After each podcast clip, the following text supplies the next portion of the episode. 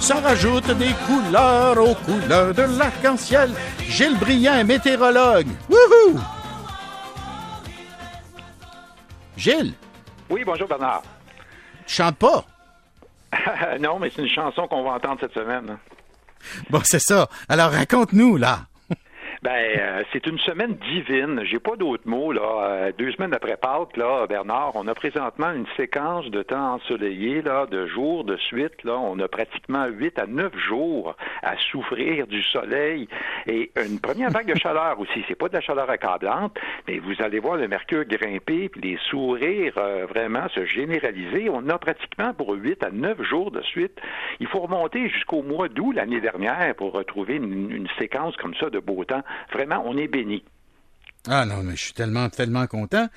Alors, est-ce que, est-ce que ça nous annonce un bel été?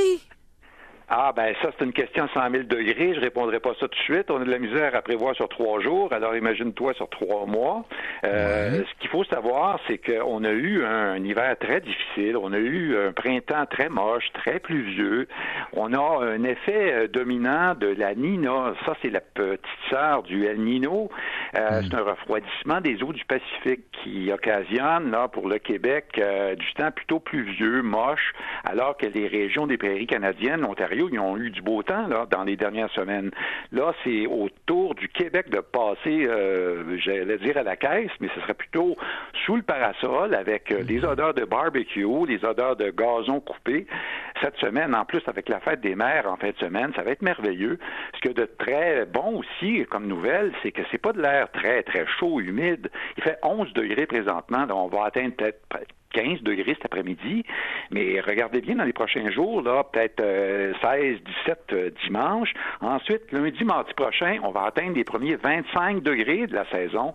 On sait qu'on n'a pas été gâtés. Hein? Les premiers 20 degrés, là, on les a d'habitude à la fin avril au Québec. On n'a pas eu de 20 degrés cette année. On les a eu le 1er mai à Montréal, 19,5. Alors, ouais. cette semaine, c'est 25 degrés, peut-être mardi. Jeudi, vendredi, la semaine prochaine, attendez-vous à 30, parce que là, ça va être un petit coup de chaleur. Là. Ça durera peut-être pas longtemps avant peut-être des gouttes de pluie.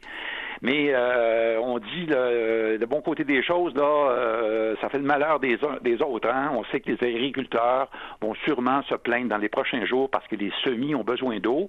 C'est une période très critique là, pour l'agriculture. Puis là, on n'a oui. pas une goutte de pluie pendant dix jours de suite. Et on sait déjà qu'il y a des indices d'inflammabilité dans les forêts. Là.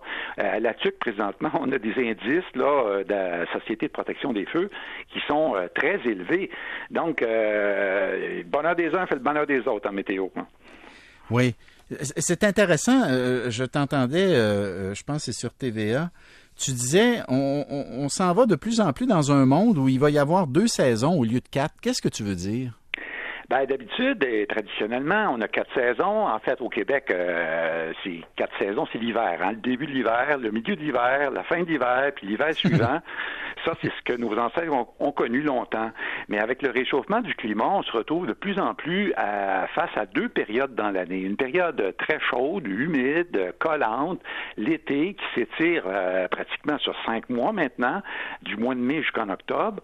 On se rappelle, en, il y a deux, trois ans, le marathon de Montréal, fin septembre, avait été annulé parce qu'il faisait trop chaud.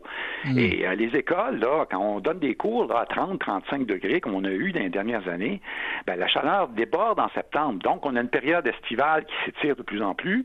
Et euh, à l'inverse, ben, l'hiver, euh, on a des premières vagues de froid qui nous descendent dessus en décembre, là, puis ça lâche pas jusqu'à finalement début d'avril. Regardez cette année, même l'année dernière, on n'a pas eu de mois d'avril euh, très agréable, puis on tombe tout de suite au mois de mai dans les premières chaleurs, là, des premières masses d'air qui viennent du golfe du Mexique. C'est ça, il y, a plus, il, y a, il y, a comme plus de... Ben, dans le fond, ce que tu nous décris là, il n'y a plus de printemps. On passe de l'hiver à l'été.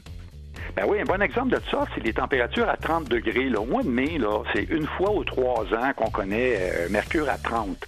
Là, c'est présentement, on a deux, trois jours par année. L'année passée, on a eu trois jours avec 30 degrés. L'autre mmh. année avant, en 2020 aussi, il a fait 37 degrés le 27 mai. Et 37, Bernard, c'est la température du corps humain. L'été même pas commencé. Gilles, on va en profiter pareil. Météorologue oui. Gilles Brien, merci beaucoup. Merci beaucoup. Bonne semaine. Hein? Au revoir.